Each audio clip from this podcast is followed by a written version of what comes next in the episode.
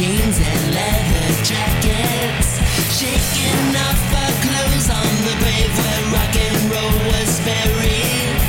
Making out you make me shout in the back of the cemetery. Danser. Je suis dentiste. Nous, on étudie dans une école libre. On vote nos propres règlements. Danser seul, danser avec ma fille, surtout danser sur du Lionel Richie. On fait un peu ce qu'on veut. Les adultes n'ont Aucun pouvoir sur nous.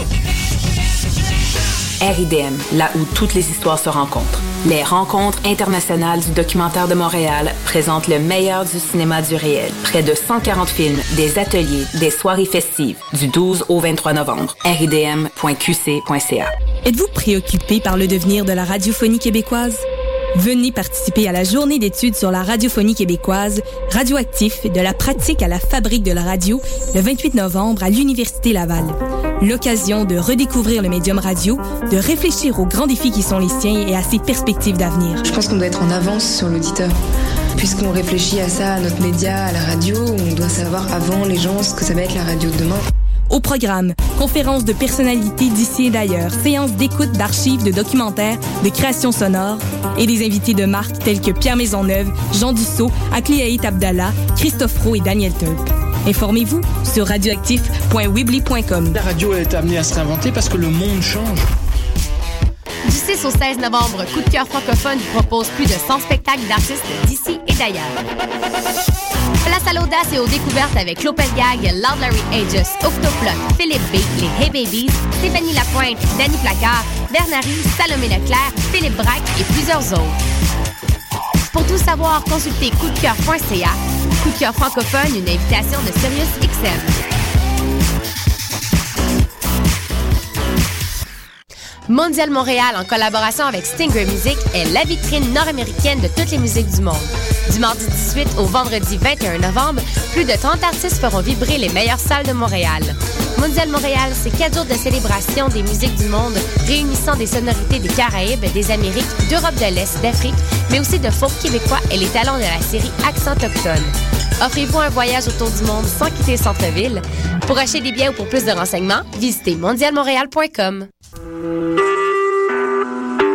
Vous écoutez Choc pour sortir des ondes.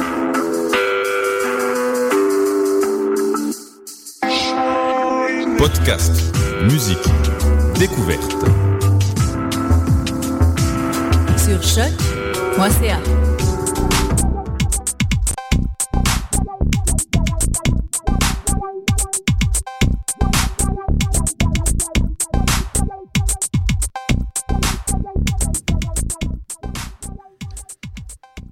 Mesdames et messieurs les popeux, bonjour.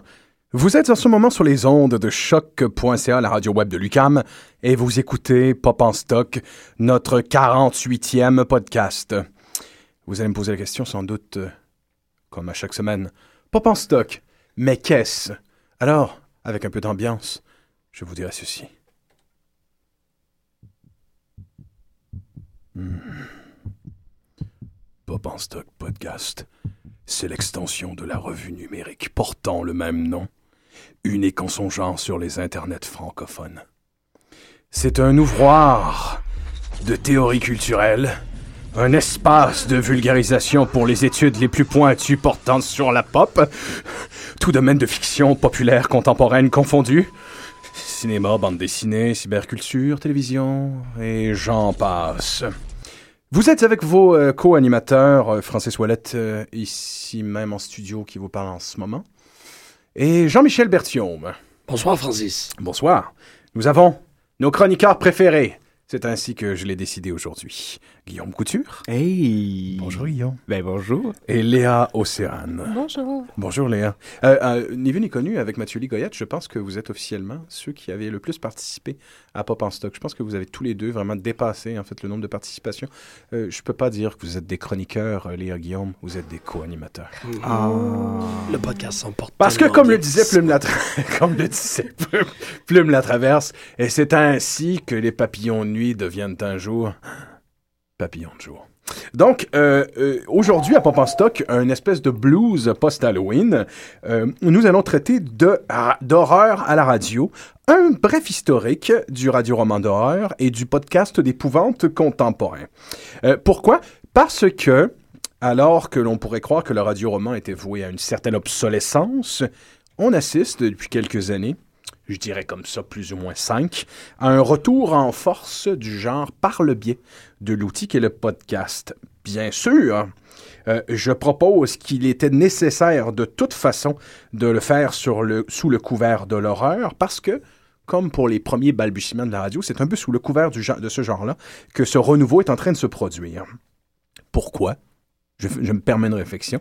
Je trouve qu'il y a quelque chose d'énormément émouvant par rapport au fait qu'il euh, y a un retour de l'horreur avec le podcast, parce que c'est un retour en quelque part à l'oralité à, à l'archaïque, à la première forme de narration humaine, en ce qui me concerne, difficilement discutable, là, si la première forme de narration humaine traitait de quelque chose, ça devait être de l'horreur. Fais attention, il y a, y, y, y, un méchant euh, fauve qui va te manger. Fais attention, le, le, le tonnerre que tu viens d'entendre, euh, jeune chasseur, c'est la voix de ton Dieu qui est en colère. À mon avis, les premières histoires, les premiers balbutiements euh, de la réalité devaient être des mises en garde, j'imagine, contre les choses. Une moralité généralisée meurt pas.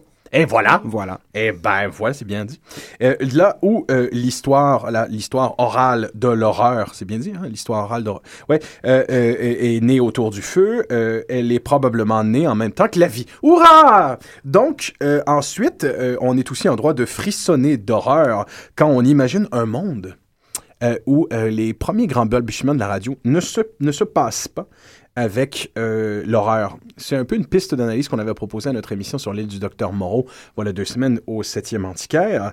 Euh, essayons d'imaginer ce moment charnière euh, qui n'existerait plus, où en 1938, euh, évidemment sous l'égide de la troupe du Mercury Theatre, notre Orson Welles, gargantuesque déjà à l'époque dans sa prime vingtaine, fait la lecture de la guerre des mondes en, pleine aux abords de l'Halloween, ne disant pas au monde que c'est une dramatisation, et l'histoire de la difficulté à nous dire exactement quel fut le type de commotion et de peur généralisée ça surtout dans le sud des États-Unis. Euh, ça varie selon les sources, mais une chose est claire, il y a eu des gens qui se sont barricadés chez eux de peur en croyant que la lecture d'Orson Welles était véritable. L'histoire est connue, tout le monde en a entendu parler, évidemment c'est adapté d'H.G. Wells. C'est difficile, comme je disais, de savoir ce que la mémoire collective en aura gardé. Là où ça devient intéressant, c'est que si on n'a pas cette lecture, on n'a pas euh, le studio RKO qui approche euh, Orson Welles euh, et lui donne une carte blanche qui était peu courante à l'époque pour réaliser Citizen Kane. Donc, de façon intime, un moment de radio qui permet le développement d'un des plus importants moments de cinéma euh, de l'histoire du genre. Ça va se produire souvent, ça, avec l'histoire de la radio et toujours avec l'histoire de la radio d'horreur. C'est un moment charnière euh, dans l'histoire de la culture que les premiers balbutiements de l'horreur en radio. Euh, souvent d'ailleurs sous la forme d'un pseudo-canular. Même avec la lecture de La guerre des mondes, cette espèce de structure narrative qui propose une fausse enquête, une fausse lecture de nouvelles, euh, qui sont en, quel, en, quelque part des semi-canulars, à ce jour dans les podcasts contemporains, c'est le cas de Welcome to Night Vale dont on parlera dans la seconde partie de l'émission. Même Welcome to Night Vale récupère cette structure narrative là, et plusieurs podcasts le feront. Donc c'est étrange parce qu'il y a une approche un peu postmoderne de récupération des codes de, la vieille radio d'antan et la façon et la façon qu'elle avait d'exprimer l'horreur.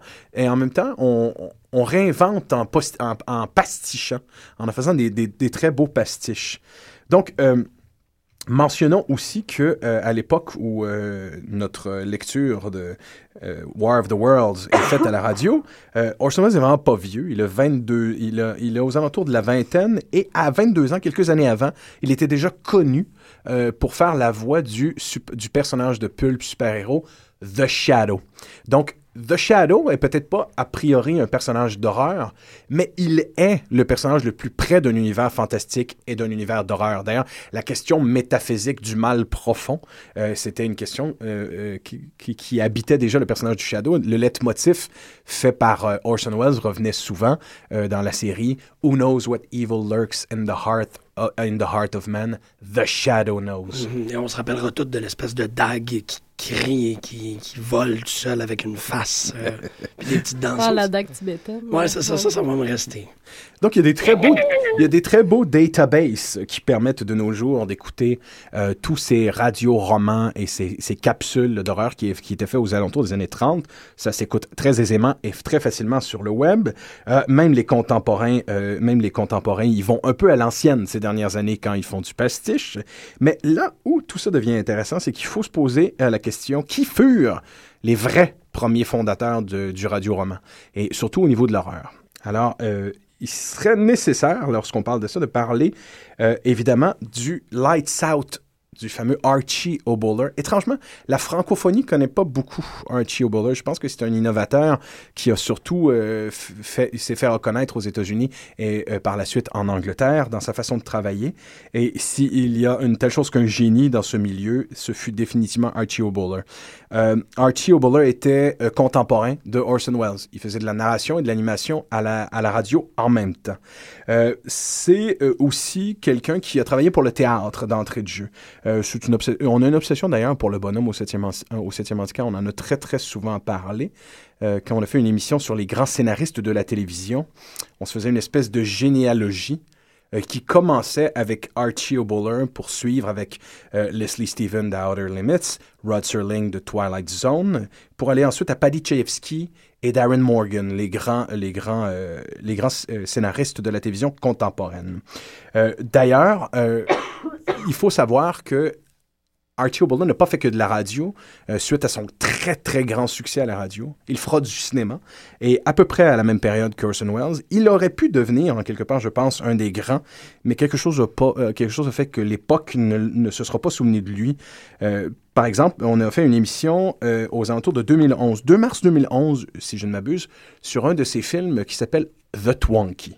Euh, si vous arrivez à mettre votre, vo- la main sur ce film, vous allez être un peu surpris euh, par euh, le côté surréaliste et violent de ce film. Il est question d'un homme qui se dont la vie est hantée contrôlée et détruite par son poste de télévision, qui est en fait un extraterrestre qui ressemble à un poste de télévision et qui s'appelle le Twonky et qui a décidé d'envahir sa vie et qui marche d'ailleurs sur quatre pattes de bois.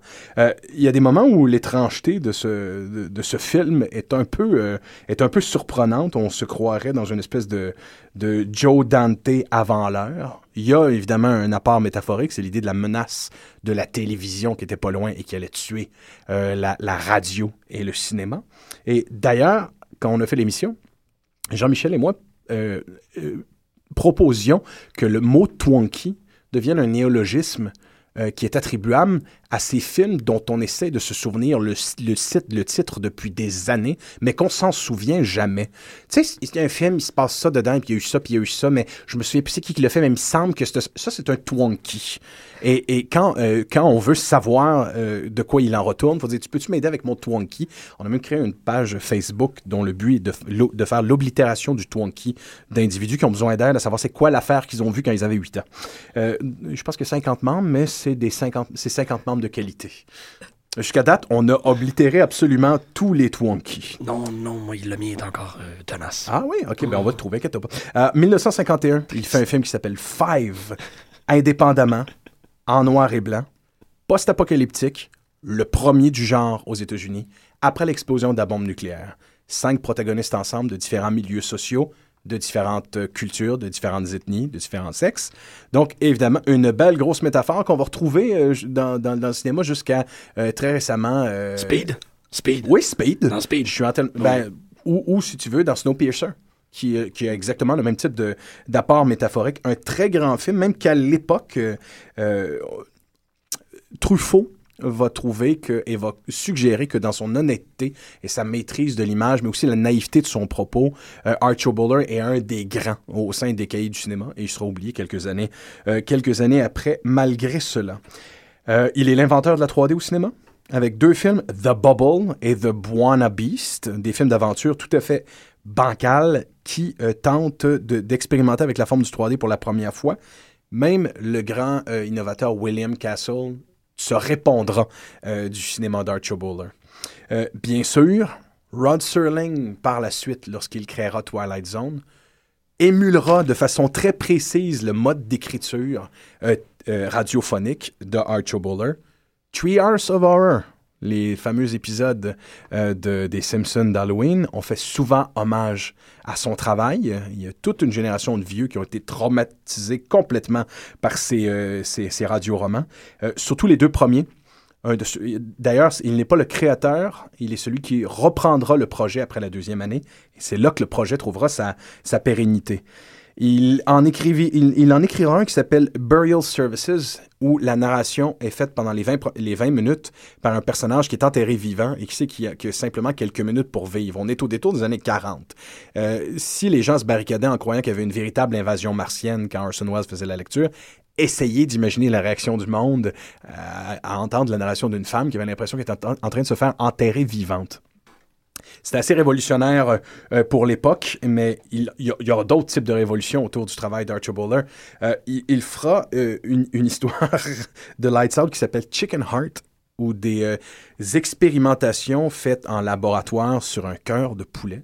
C'est que le cœur de poulet revient en vie et commence à prendre du volume et en prendra jusqu'à devenir aussi gros que la planète au complet. Et tout ça, soit dit en passant, a rien d'humoristique. Il y a toujours, dans l'écriture d'Archie Bowler, un, détournement vers la fin, vers une certaine forme d'humour extrêmement noir et désespéré. Une forme d'écriture qu'on va retrouver aussi comme la, signature de Rod Sterling dans, Twilight Zone. Pour vous éclairer là-dessus, pensez au premier film de Planet of the Apes et comment il finit. Et sachez que la fin euh, a été écrite et euh, conçue par Rod Serling. Toujours ce, ce type de fin en queue de poisson euh, qui place vraiment pas euh, l'humanité au point d'honneur. On aura des très grands qui travailleront sous Archer Bowler. Ça vous donne vraiment l'idée de canevas de ce que ces dernières années, le podcast essaie de récupérer. Dick Powell, Bob Hope, Edward J. Robinson, Gary Cooper ont tous euh, participé à Lights Out. Et euh, pour euh, terminer autour de ça, le côté humoristique sardonique un peu cruel, ce n'est pas que la seule et unique forme d'inventivité qu'il y a eu derrière Lights Out. Pour la première fois en radio, on faisait de l'expérimentation sur euh, une narration qui était en forme de stream of consciousness, en, fil de pensée. Euh, sans, sans, euh, donner d'explication, on entendait les pensées profondes du personnage. Aussi des narrations à la première personne, c'était très peu courant en radio, c'est même très innovateur. Et de l'humour métafictionnel, par exemple, il y, a, deux épisodes, il y en a un qui s'appelle euh, The Coffin in Studio B, où euh, l'histoire est question de comédiens de Lights Out qui sont en train de faire une pratique pour le prochain épisode autour du cercueil et qui se rendent compte qu'il y a quelque chose à l'intérieur. Euh, il y en a un autre qui s'appelle Murder in the Script Department, où il est effectivement encore question d'une histoire de meurtre qui se passe en studio pendant que l'émission est en train de s'enregistrer. Donc, des types d'innovations que plein de gens dans le podcast font en ce moment en pensant qu'ils ont inventé quelque chose, mais qui était déjà fait en radio dans les années 40. Mais c'est un peu normal qu'on ne le sache pas. Parce que c'est une. Même si tout est sur le web, c'est une culture qui est euh, de prime abord anglophone et euh, secondo, euh, qui, a, qui a été peu publicisée ici au, Canada et particulièrement encore moins au Québec où le, le radio-roman était contrôlé par l'État et la religion. Donc, on ne prenait pas énormément de risques à ce niveau-là. Si euh, j'avais quelques recommandations à vous faire, trois seulement sur des années et des années, euh, ce serait ceux qu'ont fait Boris Karloff, qui en a lu trois et qui sont absolument euh, magistrales. Il ne fera pas que d'ailleurs que Lights Out, euh, Boris Karloff, il, co- il collaborera à une des plus importantes émissions d'horreur qui s'appelait The Inner Sanctum, tout aussi populaire à l'époque que Lights Out. Donc, la première s'appelle Death Robbery. Elle, elle a été, euh, elle est enregistrée le 16 juillet en 1947, où il est question d'un scientifique qui perd sa femme et qui, a- a- affecté par la tristesse, décide de- d'inventer une, une, une méthode pour euh, la faire revenir à la vie, avec des résultats qui ne sont pas très loin de Pet Cemetery, si vous voyez ce que je veux dire. D'ailleurs, Lights Out aura terrorisé Stephen King, particulièrement l'histoire du cœur de poulet dont je vous ai parlé tantôt, et je pense que beaucoup d'idées de Stephen King qui doivent probablement avoir connu leur balbutiement à l'époque euh, où il écoutait Lights Out.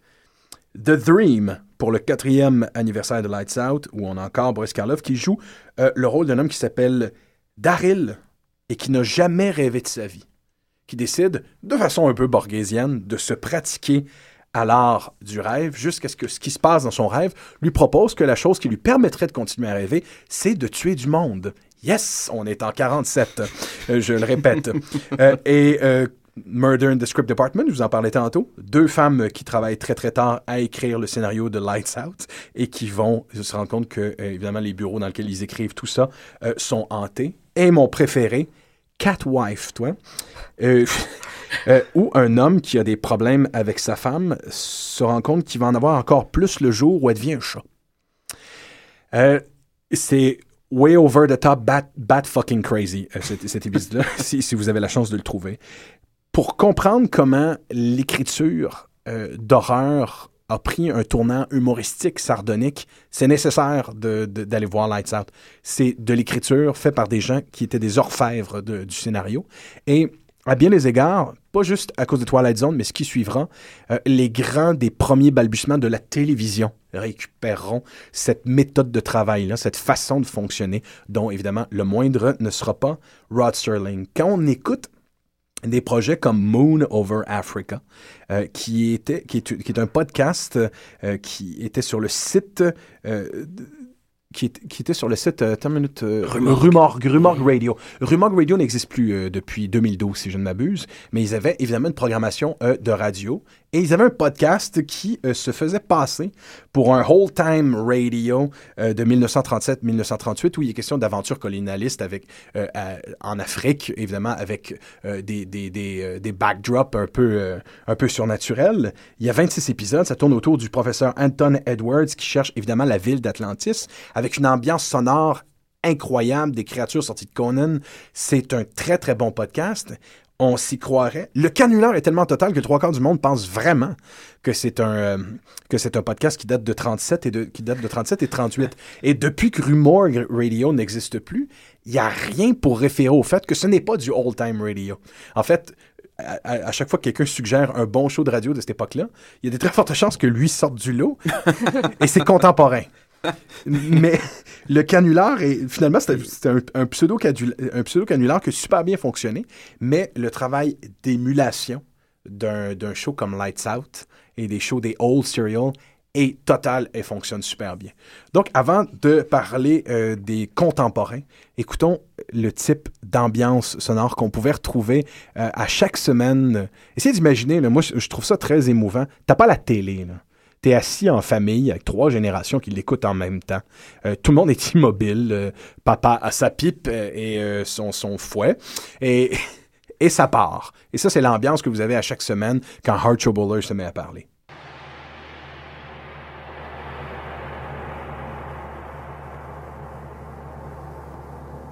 This is Arch Oboler. In a horrific time, in a horrible world, I have been asked to try and horrify you, all in fun, of course. A challenge in horror, so to speak. Now, I know that you're not a person who is easily frightened. Monsters, ghosts, the dead. Who gets scared at that sort of thing anymore? You don't. Or do you? Do you ever think of the undead? the ghostly ones crowded under their gravestones, the restless dead, millions of them there under the ground. May we try something? Turn your lights out. Yes, all of them. Lights out, everybody. Now then, sit down in a chair and turn your back to the loudspeaker. Yes, turn your back. Now sit quietly, very quietly. The room very quiet. Now, whatever I say, don't turn around. Remember that. Don't turn around. Do you hear that? Now don't turn around. Something is coming up behind you. No, no, don't turn around. It's coming closer and closer and closer. It's something. Oh no. Dead. It's been dead so very long. No, don't turn around. Closer and closer. Decay, the odor of decay. You almost smell it, can't you now? Don't turn. It's putting out toward your neck. Skeleton hands reaching for your neck, touching your neck.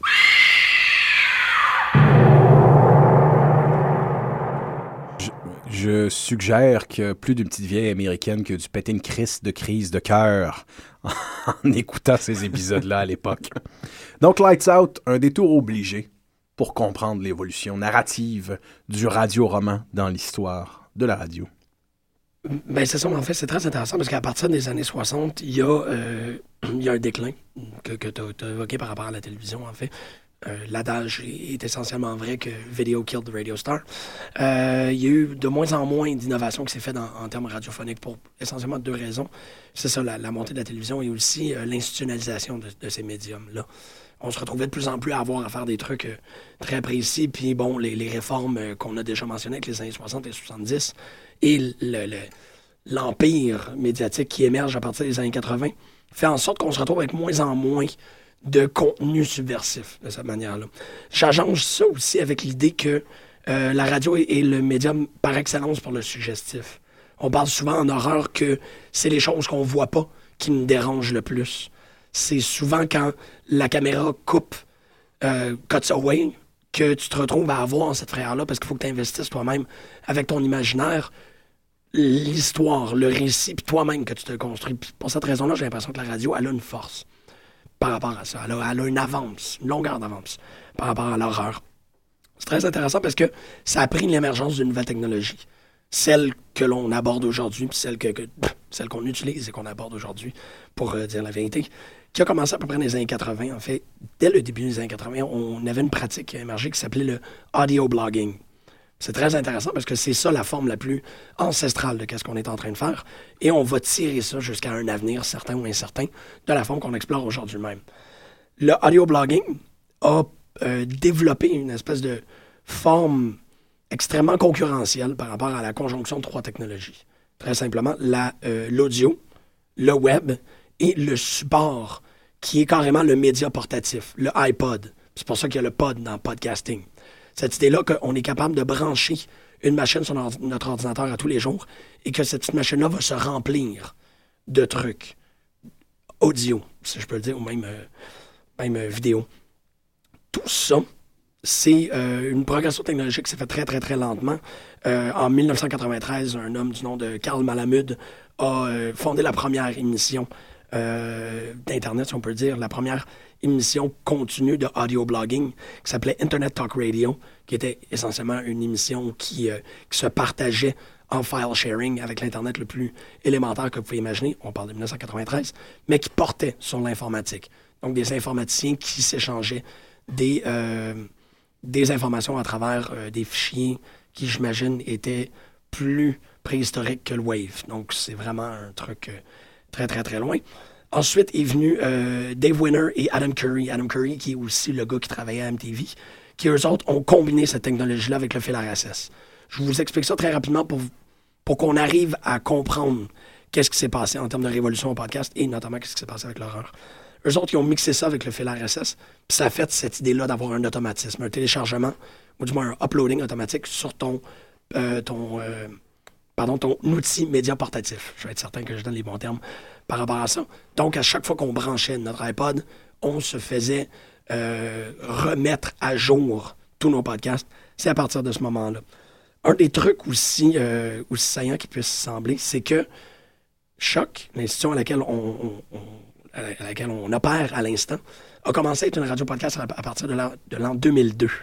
Ce qui fait que même avant ces conceptions euh, très populaires, parce que c'est venu, comme tu le disais, plus vers les alentours de 2005, Choc était un endroit qui faisait euh, du podcast euh, uniquement. En fait. C'était vraiment. À l'époque, on préconisait plutôt de faire de la radio qui était par la suite sauvegardée sous forme de podcast. C'était même pas rendu là. Puis ça, c'est en fait, c'est là où il faut quand même euh, donner, renvoyer les fleurs à l'institution à laquelle on en parle présentement, notamment choc.ca. C'est que dès 2002, elle avait venu, elle avait vu ça venir. Euh, l'infrastructure faisait en sorte qu'on ne pouvait pas faire la radio ici à l'UCAM. Il n'y avait pas d'antenne qui était disponible. En fait, c'est toujours le cas. Il n'y a plus d'antenne hertzienne disponible euh, dans le Grand Montréal. Donc, la décision administrative à l'époque, c'était d'en faire une radio de podcast et voir qu'est-ce qui arriverait avec cette technologie-là. Ben, c'est ça qui est arrivé. En 2005, la première convention du podcast a été tenue en Ontario, en Californie. En fait, le Media Expo and Podcasting Conference. Euh, on a ensuite fait l'année d'après le podcast New Media Expo. En l'an 2005, le mot podcast est devenu le mot le plus populaire euh, tel que voté par le New Oxford American Dictionary. En 2006, ça a été intronisé. C'est toutes ces grandes avancées-là qui se sont faites une après l'autre. En 2008, la euh, première saison du Ricky Gervais Show euh, a battu des records de téléchargement, 4,5 millions de téléchargements. Il s'est retrouvé dans le livre record Guinness pour aussitôt se faire battre par Adam Carolla Show entre 1900 en 2009 et 2011. 59,6 millions de téléchargements, si vous pouvez imaginer ça. On y va euh, en termes de proportion, en termes de statistiques. En Angleterre, on dit qu'il y a à peu près 16% de la population qui écoute des podcasts. Ça, c'est plus de gens qui écoutent des podcasts que, qui sont sur Twitter. Moi, je veux, je veux pas, je veux pas casser ton groove, Jean-Michel, mais comme tu, tu possèdes foutrement bien le dossier, je pose la question est-ce que la culture du podcast, euh, est-ce que la culture du podcast est dans la francophonie finalement qu'elle n'a pas trouvé sa, sa, sa, pérennité ou qu'elle est en voie là, de la développer? Parce que les stats que tu dis sont écrasants, Oui. mais on retrouve pas la même, le même attachement à la culture du podcast dans la francophonie du tout. C'est une très bonne question. Je m'avancerai un peu là-dessus en disant que oui, les Français et la francophonie prend essentiellement du retard par rapport à ça. Euh, je ne sais pas c'est pour quelle raison. C'est très intéressant, mais je ne sais pas. Ben, c'est intéressant de penser qu'en Angleterre, même au niveau de la radio, c'est en Angleterre et euh, en Angleterre et aux États-Unis que les, que les premiers balbutiements de la radio narrative s'étaient faits. Ben, c'est ça, c'est que les traditions radiophoniques sont tellement fortes euh, chez, chez les Brits et chez les Américains, notamment par ces exemples-là que, que tu évoquais avec Orson Welles. Tous ces jeunes. Oui, pardon. Ah, je, peux, je peux donner enfin un exemple de, pardon, de, de style radio euh, francophone. En fait, les donjons de Naalbeck, hein, je sais, ben, c'est ça, je sais pas si vous avez écouté ça, mais quand c'est sorti, c'est c'est assez vieux, c'est 2002 à peu près. OK. Puis ça, c'est un, un bon exemple. Il sortait des épisodes, le, le, le monsieur, le monsieur qui, fait- qui fait ça, je, je sais pas c'est quoi son nom.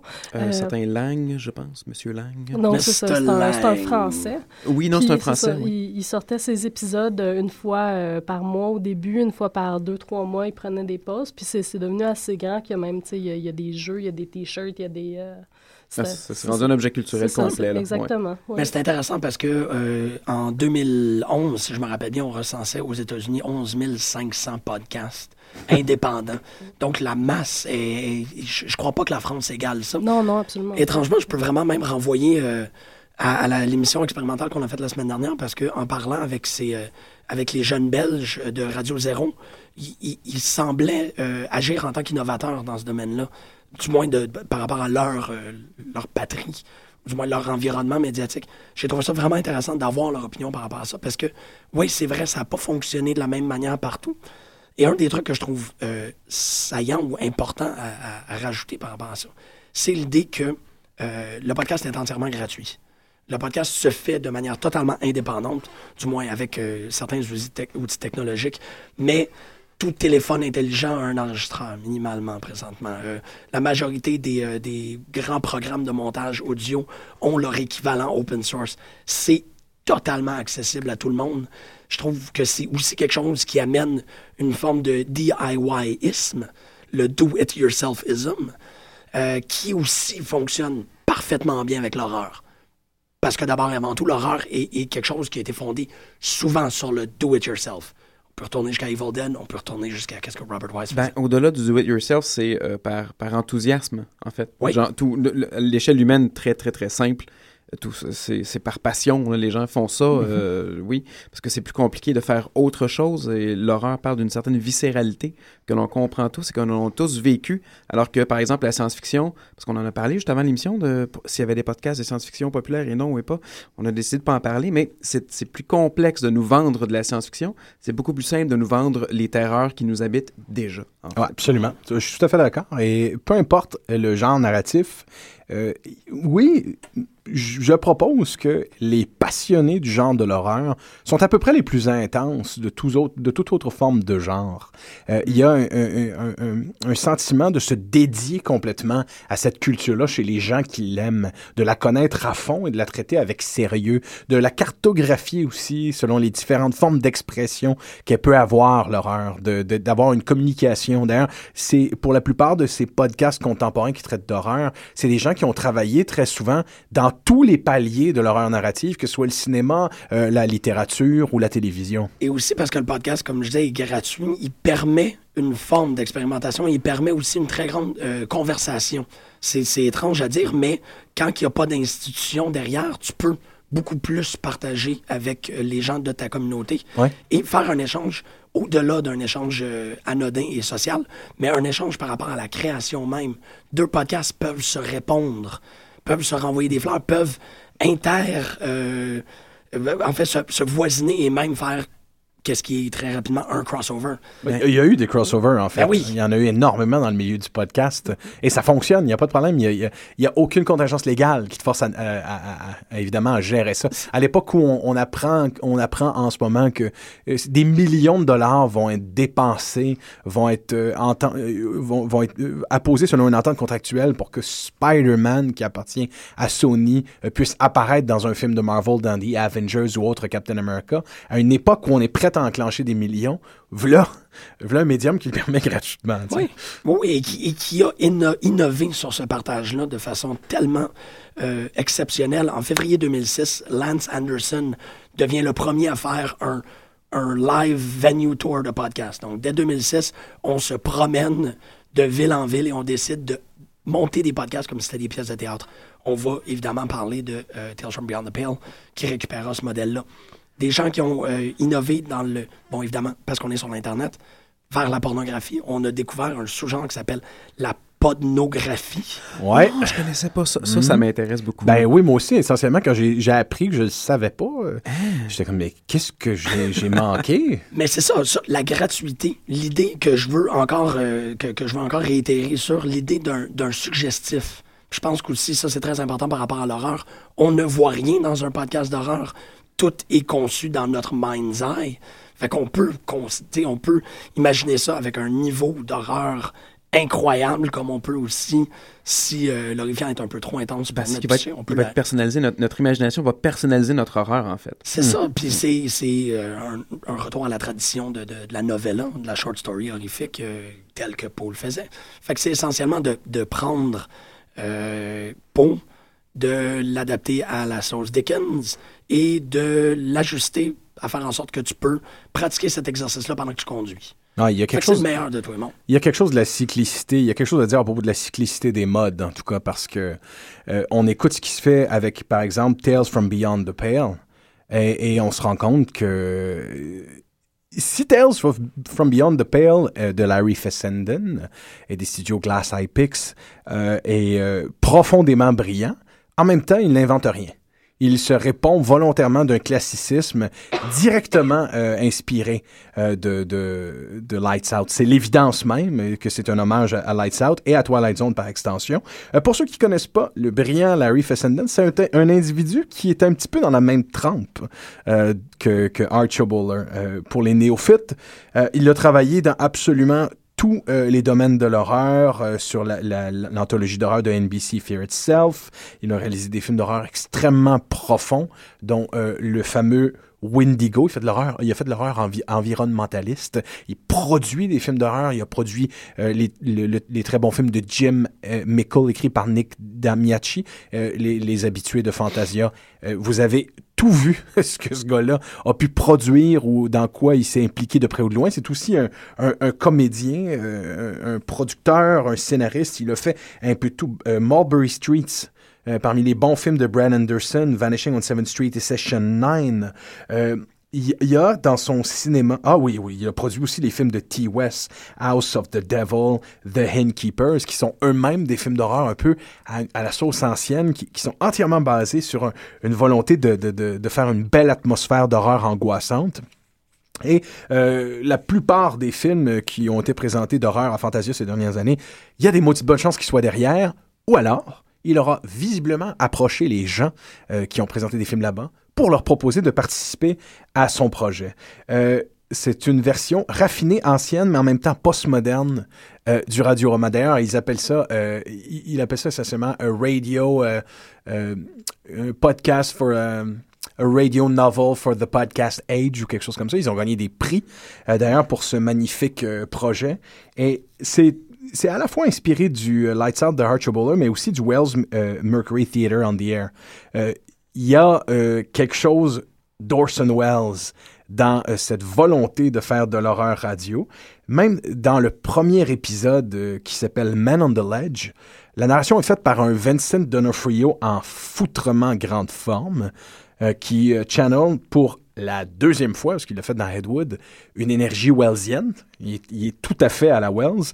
C'est un, il est question d'un homme qui, euh, au début, on ne le sait pas en écoutant évidemment l'épisode, mais il s'est assis où il se tient sur le bord d'une corniche d'un building et tout le monde en bas pense qu'il va évidemment sauter et se suicider. Évidemment, c'est son, stream of consciousness, comme on le disait au début, une des, innovations radiophoniques de Archibald, euh, qui fait qu'on entend exactement ce que ce personnage profondément euh, frustré de l'humanité, de ses semblables et misanthrope décide de faire. Évidemment, Larry Fessenden joue un policier qui vient le rejoindre et qui essaie de le dissuader. Une grosse discussion philosophique pleine de non-sécuture et pleine d'agressivité euh, s'ensuit, comme euh, Vincent D'Onofrio est capable de le faire. Et euh, du moment euh, où euh, cette histoire-là décide d'avoir son point de chute, on se rend compte qu'on est dans la noirceur la plus complète et totale et qu'on en rit. Le production value est insane. Au niveau sonore, euh, l'ambiance est absolument incroyable. Une euh, recommandation, euh, si, jamais vous, vous en avez qu'un seul à écouter, je vous, en je vous recommanderais d'en écouter beaucoup plus qu'un seul. Tout ce que j'ai écouté jusqu'à maintenant est exceptionnel, mais c'est Johnny Boy. Ça se passe dans le sud des États-Unis. Deux parents un peu redneck euh, qui décident de s'occuper de leur bébé qui viennent de naître et qui se rendent compte de jour, euh, du, jour, au lendemain que leur bébé commence à se couvrir de POC, a de la difficulté à dormir et décide, écoutez, regardez, c'est l'époque qui rattrape justement euh, la radio qui devient le podcast. On la voit sous nos yeux devenir le podcast de la radio. Les parents décident d'utiliser un, un petit écouteur dans la chambre de leur enfant et commencent à entendre des voix euh, qui apparaissent le soir euh, près du lit du bébé. Et ça, évidemment, en radio, c'est exceptionnel parce que tu vois rien, puis tout est à suggérer, mais tu entends une voix qui et qui se met évidemment à toucher le bébé. Et eux qui vont évidemment consulter le pédiatre et le pédiatre de leur dire il faut laisser votre enfant un peu pleurer, sinon vous allez le surgâter. Mais évidemment, cet enfant-là pleure parce qu'il se fait torturer la nuit, parce qu'il est évidemment un démon ou un esprit. Ça fonctionne très très fort.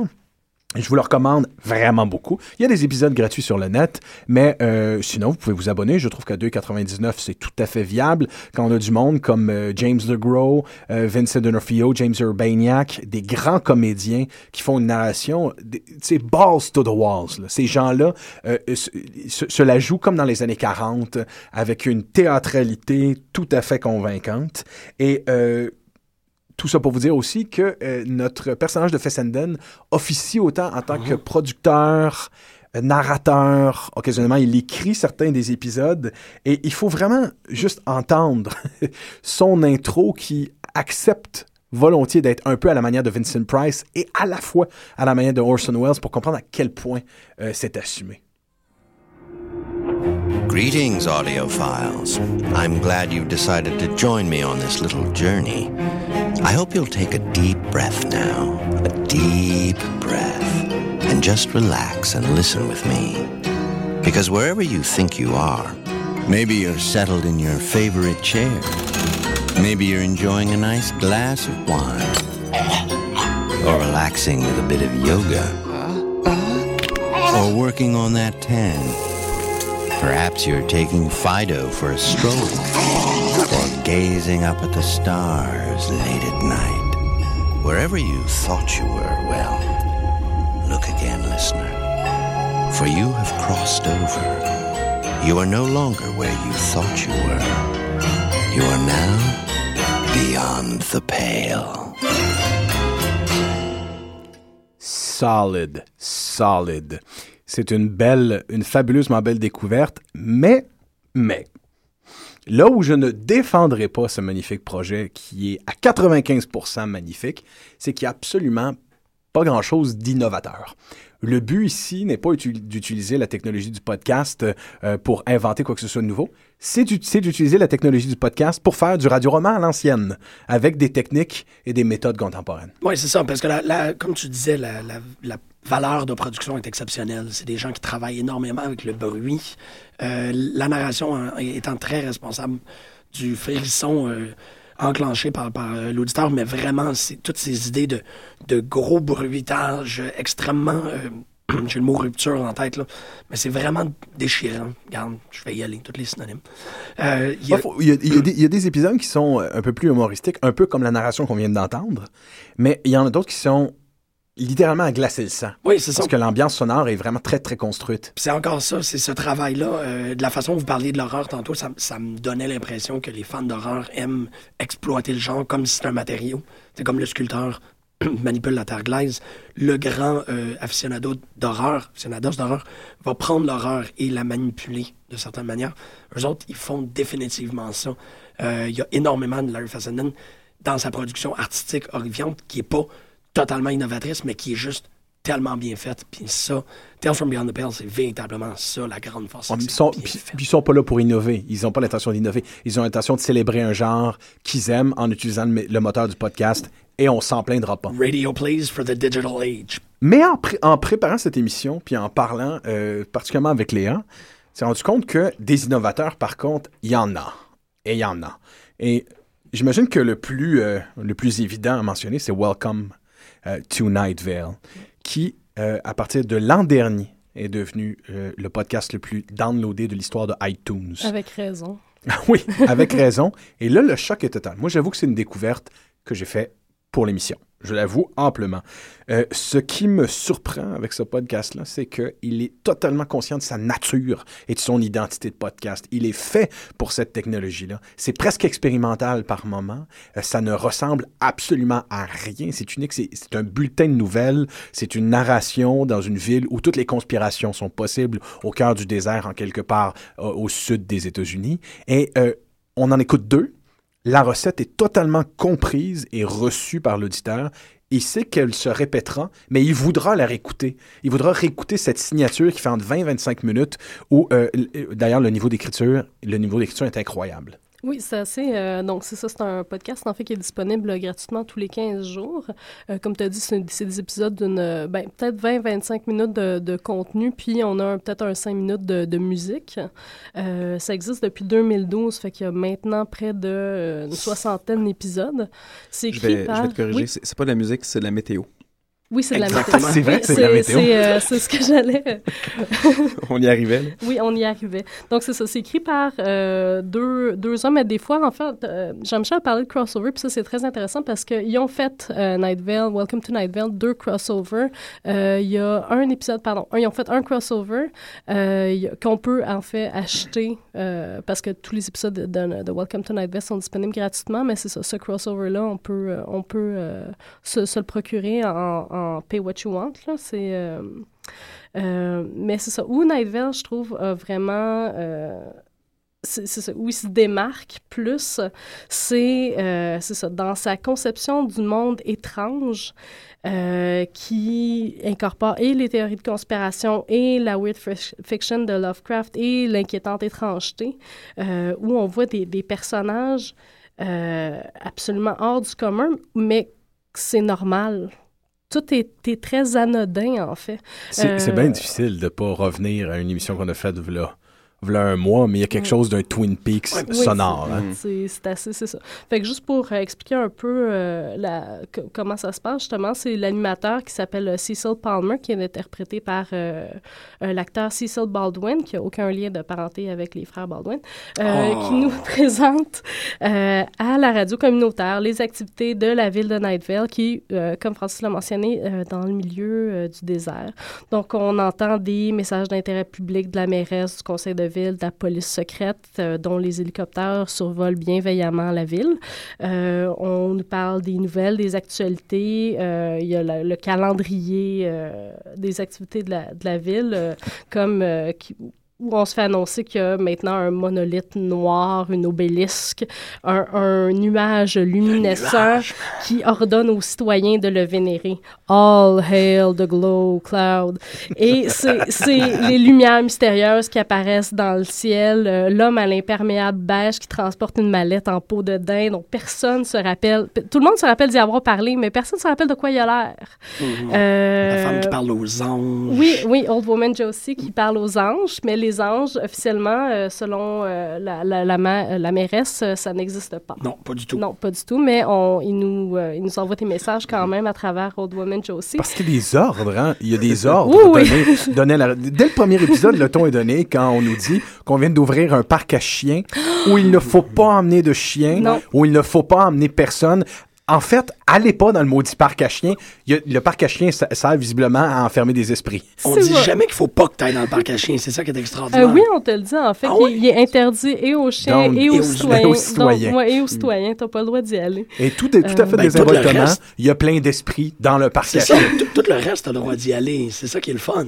Il y a, il y a des, il y a, il y a certaines euh, parties de la ville où, où ils sont mentionnés, mais ils disent que ça n'existe pas. Par exemple, le, euh, c'est une ville qui est dans le désert. Puis on- ils ont investi, je pense, 700 millions de dollars pour faire un boardwalk qui est sur, sur un bord de mer habituellement. Ouais, mais Puis c'est. mais- en construction encore. ah non, mais c'est c'est rempli de petits détails. Euh, Je, je me souviens bien, dans- euh, à Night Vale, ça fait pas longtemps qu'ils ont, qu'ils ont admis l'existence des montagnes. Oui, c'est c'est très, très... euh, oui. Et même là, on- ils sont pas ça parce que c'est c'est de l'information qui vient de Dana, qui était une, une stagiaire. Il, ça- il arrive plein de choses à leur stagiaire, mais Dana, c'est la stagiaire conçue, euh, qui a en fait la trame narrative qui, qui, qui dure depuis quelques épisodes. Euh, elle s'est perdue dans le parc à chiens. Puis là, il arrive des, euh, des, des aventures et là, elle a découvert des montagnes. Fait que là, on- c'est elle qui en a parlé. Hmm. Dana, qui est jouée par Jessica Nicole, qui joue euh, Astrid dans Fringe. Ah, pour vrai? C'est vraiment bizarre, mais il y a comme plein de gens qui ont, qui ont participé. Il y a aussi Jackson Public, le gars qui fait Venture Brothers, qui a été dessus, euh, qui lui a été. Will Wheaton. Will Wheaton, mais ils ont aussi, euh, c'est Jackson Public qui a coin le terme Guns don't kill people, parce que bon, il y a toujours cette idée-là que on a People que kill guns. c'est magnifique. Euh, and if you see something, say nothing and drink to forget. Ben, c'est c'est ça. Et euh, donc, ça, dans les émissions, on nous parle aussi des, des annonces euh, sur les commerces de la ville. On a Big Rico's Pizza, qui est un, un staple de, de. Il y a l'allée de bowling, sous laquelle un monde mystérieux a été euh, A monde mené la guerre, souterrain. en fait. Oui, a mené Oui. la guerre, tout à fait. Il y a le... le de- comment il s'appelle le guy with the Indian head, Oui, headpiece the guy with the Indian headdress. Ouais, headdress, Ouais. merci. Il est très insultant. C'est euh, C'est super raciste, ne l'aime pas, c'est ça, euh, exactement. Euh, puis maintenant, il parle juste en russe. C'est, il est ressorti de là. Ok, je me suis pas Euh, rendu à ce moment. Wow. Puis il y, a des- il y a des entrevues. euh, il y a justement le segment de météo, comme Guillaume l'a mentionné, qui présente en fait une chanson par épisode. Euh, ça nous fait en fait découvrir des, des nouveaux groupes, des nouveaux artistes, des artistes émergents, comme par exemple ben, Eli- Eliza Rickman et Jason Webley, qui en sont deux. Et il y a de la publicité aussi, qui est plus ou moins inquiétante sur les différents commerces de Night Vale, dont le Subway et le Taco Bell. Moi, j'aurais Eat Fresh. Moi, j'aurais pas envie d'aller manger ça, ça fait partie d'une des formules qu'ils ont et qui Ouais. se répète dans l'émission, c'est qu'on on- on t'annonce que c'est une publicité, mais on s'embarque dans une histoire très très courte et très dérangeante. Et là, tout d'un coup, on ramène le fait que c'est une publicité. Parce que là, il y a, pendant ce temps-là, il y a une espèce de montage euh, audio très Sonore, subtil, euh, une ambiance qui s'est installée, la voix est de plus en plus lugubre, les propos ont de moins en moins de sens. Et là, on, on ramène un slogan de publicité, mais t'es comme, ben, c'était la publicité, vous avez, euh, vous avez oublié, là. On Oui. parlait de pub. on, par- on parlait de c'est ça. Puis en on- plus, on incitait. Il, il faut comprendre aussi que la plupart des narrations sont toujours faites avec un fond musical extrêmement prenant, hein, Oui. qui vient scander euh, le delivery, la livraison euh, de, des lignes euh, du narrateur. Et ça, ça aussi, c'est un art en radio, Mais un très grand art. La performance de Cecil Baldwin est absolument incroyable. Il y, a- il y a une voix presque aussi radiophonique que la tienne. euh, Je, François. je- ouais, ouais. C'est une compétition assez sévère. Moi, en l'écoutant, ce qui m'a profondément surpris, c'est que je trouvais que ça avait la sonorité justement de Orson Welles, euh, qui fait sa livraison de la guerre des mondes. Il y a, il y a- il y a une volonté encore de se, ré- de se répondre du grand classique que c'est que ce, ce War of the Worlds. Puis encore là, justement, des fausses nouvelles. Oui, exactement. Donc, on- étrangement, on, on- on réinvente avec le podcast, mais on veut se répondre des anciens. On tente Mhm. de rester quand même dans la référence. Ben, il y a une tradition qui est respectée, là. Il y a un postmodernisme euh, échevelé et volontaire dans le podcast d'horreur. Ouais. Est-ce qu'on va l'écouter ou tu veux? Moi, c'est parce que Euh, je veux que les gens soient pognés avec la toune dans la tête. Ah, moi. tu peux, tu peux, euh, tu peux partir une, une intro de Night Vale. Ah, Chaque intro est, est précieuse. Leur, leur- juste leur page Facebook pour mentionner, abonnez-vous à ça. C'est vous avez des, des perles à chaque jour, chaque deux Ça, c'est chacune des choses sur lesquelles ils collaborent sont créatives. Ouais. Ils sont actifs et créatifs autant sur Twitter que sur la page Facebook. Ouais. C'est- pas simplement des outils de promotion, Oh, c'est des extensions de leur univers créatif. Exactement, oui. Ça fait tellement Night Vale, mais à chaque fois que j'essaie de le partir, il veut pas partir. C'est totalement malade. là. mais il est vraiment, il est obstiné à pas vouloir fonctionner. Fait que Ben, je c'est vais. correct, je peux continuer à en parler je un veux- peu. Ben, moi, j'allais le marmonner. Non, c'est une blague. vas-y, vas-y.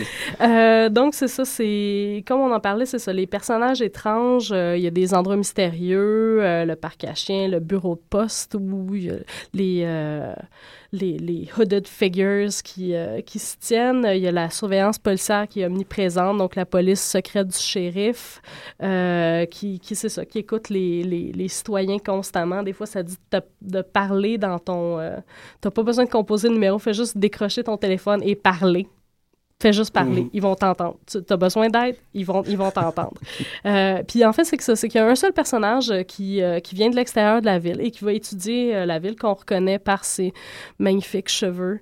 C'est Carlos, le Ah. scientifique. Ah, le beau Carlos. ça- non, mais vous comprenez, ce, ce podcast-là m'a presque fait pleurer là, avec, avec, Avec la Carlos, trame- la avec trame de Carlos. narrative, C'est ouais. ah, c'est incroyable. C'est, c'est, on voit dès le premier épisode qui- où Carlos, ben on va, on va voler quand même un peu de poche, ils sont rendus à soixantaine d'épisodes, fait que... euh, c'est juste le podcast le plus écouté de l'histoire d'iTunes. Ben, c'est ça. hein, Je pense qu'il y a des gens qui, qui savent qu'est-ce qui se passe. Fait que c'est ça. Dès le premier, de- dès le premier jour où Carlos se pointe, c'est ça, parle de ses cheveux, de comment il est magnifique, de la façon dont il se tient. Euh, quand Carlos se fait couper les cheveux, euh, il, c'est ça, l'animateur part une, une guerre contre euh, où c'est que ça s'est fait, c'est qui le coiffeur qui a osé couper les cheveux du beau Carlos, en fait les beaux cheveux de Carlos, et au, au- au fil du temps, fait que dans le fin vingtaine d'épisodes, euh, Carlos va demander euh, une date à Cecil et là ils sont ensemble euh, depuis euh, depuis ce temps-là. et le moment où ça arrive, c'est Ouais. d'une beauté vraiment incroyable, où justement toute cette espèce de convergence de, de forces négatives et de, de, de mal et d'étrange et d'horreur donne du beau Ouais. et du vrai, de vrai humain beau. C'est incroyable. C'est, euh, c'est en tout point, euh, ben, évidemment en tout point, c'est très très similaire à l'approche télévisuelle de Twin Peaks, mais en même temps strictement euh, dans une perspective de podcast. C'est ça que je trouve très audacieux. Euh, ça pourrait pas être un radioroman qui joue à, à la, qui jouait à la radio v'là, v'là quelques, a- v'là quelques décennies de ça. Mhm. C'est, Mhm. éminemment fait pour le genre. Fait, et le genre contribue, à- avec évidemment les passages météo, il contribue à l'horreur. Euh, Dans euh, Tales from euh, Beyond the Pale, t'as la même chose. T'as des publicités aussi en plein milieu. T'as pas la météo, mais t'as des publicités où Larry Fessenden euh, propose le prochain épisode qui va suivre et fait une narration du genre... euh, ben, j'aurais cru que le destin de ce personnage-là aurait été plus terrible que ça, mais euh, ça a l'air que ça va pas finir si mal que ça. Donc, l'épisode de la semaine prochaine, ben non, ben non, sérieusement.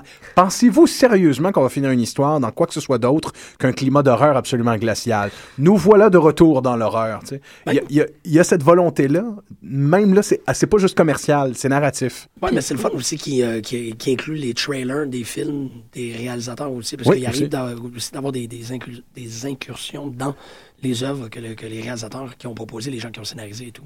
Dans, dans, ouais, dans Welcome to Night Vale, en fait, c'est plus. Il y a le crescendo de la, crame- de la trame narrative pardon, du, euh, de l'épisode, puis ça coupe well, Go to the Weather, et là, tu as la résolution à la fin. C'est ça. La- le- the Weather, c'est ça, ça arrive vraiment euh, pour couper, parce que là, l'horreur va arriver, puis finalement, là, c'est ça, nous raconte, parce qu'il faut qu'il reste vivant pour nous raconter qu'est-ce qui se passe, euh, nous raconte comment ça s'est euh, ça s'est- ça s'est résolu. Ouais, la, mé- fait. la météo est invariablement traitée comme une ellipse qui sert à, à résoudre en fait la trame euh, C'est vrai, c'est vrai, des zombies qui, Euh, qui il- rentrent dans le studio. Et il s'avère que la Ouais, ouais. structure écrite... euh, J'ai de la difficulté d'ailleurs à pas penser à Pontypool. Oui, entre autres, oui. Le fameux film de zombies canadien où on voit pas aucun zombie qui se passe entièrement dans un studio de radio et où les gens sont zombifiés après une contamination auditive anglophone, ce qui fait que les Québécois, eux, sont complètement immunisés. C'est c'est drôle parce que tu dis ça, puis j'essaie encore d'activer Nightville, puis je pense que la seule chose que ça a fait, c'est que ça a fait apparaître Antonio. C'est Bonjour Antonio. Long Oui. time no here. Absolument, j'étais content de passer vous voir après mon, après mon cours et euh, même si euh? J'apparais comme un, comme un cheveu sur la soupe littéralement, mais c'est le propre aussi de l'horreur radiophonique Ouais. que l'on ne peut pas savoir qu'est-ce qui va se passer parce qu'on est dans une pure, euh, dans, dans, quelque chose de purement oratique et euh, j'imagine que vous en avez déjà parlé, mais ce qui est assez fascinant dans, dans, l'opposition entre l'horreur écoutée et l'horreur euh, vue, tu parlais tout à l'heure de, au contraire, la sentimentalisation, comment on peut édifier quelque chose de beau, de purement euh, imaginaire, c'est que précisément on, on plonge dans les euh, tréfonds de l'oralité, ce qui pour beaucoup de gens a été l'origine de, euh, de- du conte, euh, du conte d'horreur, cet aspect euh, essentiellement oral, que d'ailleurs beaucoup d'écrivains d'horreur ont essayé de, re- de retraduire dans l'écriture en faisant euh, mettre en scène le fait que c'est quelqu'un qui raconte une histoire et tout ça. C'est un peu comme la scène originaire de l'horreur, c'est d'écouter cette histoire plus que de la voir. Et ça, je pense que c'est toujours ce qui fera de, de, de, de, de- de l'horreur radiophonique quelque chose en soi intéressant. Et puis par ailleurs, peut-être le fait que pour McLuhan, euh, dans, dans son étude sur les médias et leurs différences constitutives, c'était que la radio, il disait que c'était les nouveaux tam-tam de la tribu et que donc il y avait quelque chose de beaucoup plus immédiat et de viscéral. L'archaïque et l'oralité ancienne. Exact. Avec le qui- tambour au coin du feu. Exact. Et c'est ça qui est fascinant. Et d'ailleurs, dans les premiers serials d'horreur, il y avait beaucoup cette idée de- du primitif et de l'antique Mhm. qui, euh, qui, euh, qui revenait avec les, les tam-tams inclus. Ouais. Surtout ouais, dans les serials d'aventure, dans une Afrique euh, fantasmée Fantastique, d'aventure. ouais. Mais d'ailleurs, euh, quand on parlait d'Archie O'Buller et de d'Orson Welles par extension au tout début, euh, ils ont. Évidemment, c'était déjà présent en littérature, mais en radio, ils ont vraiment créé cette école-là du narrateur qui prépare, qui prep la scène, la scène d'horreur, qui vous, euh, qui vous la met en bouche. Et le podcast l'a complètement récupéré, cette idée. Puis la télévision par la suite, surtout en s'inspirant d'Ar- d'Archie O'Buller. Euh, Rod Serling, avec sa façon de, évidemment, de proposer, de, de faire une leçon morale à la fin de chaque Hitchcock, épisode. Hitchcock Presents, Hitchcock. Et évidemment, de Crypt Keeper, qui fait exactement euh, la même chose. D'ailleurs, euh, euh, pour la, petite anecdote, il y a eu une rencontre hein, entre Hitchcock et The Crypt Keeper. à, la télévision. Dans les, au premier balbutiement du CGI, les deux ont préparé. Évidemment, c'est pas c'est pas Crypt Keeper qui a été CGIisé, c'est c'est Alfred Hitchcock. Ils ont fait une, présentation d'épisodes ensemble, les deux, probablement les plus célèbres présentateurs avec Rod Serling d'émissions d'horreur de l'histoire de la télévision. On doit à Archie O'Buller, qu'on le veuille ou non, Euh, mais euh, ce n'est pas les seuls. Euh, Il n'y a pas juste Welcome to Night Vale et Tales from Beyond the Pale. Il y en a d'autres. Ben, c'est ça, parce que, maintenant que tu parles de sommité, maintenant que tu es en train d'évoquer les grands, les précurseurs. Il faut parler de Guillaume Couture. Ben, c'est ça, on en a un en studio. C'est comme, regarde, ça va de soi. Euh, Parce que ce sont d'ailleurs et d'emblée des, des, des innovations qui se font au compte-goutte au Québec en ce moment?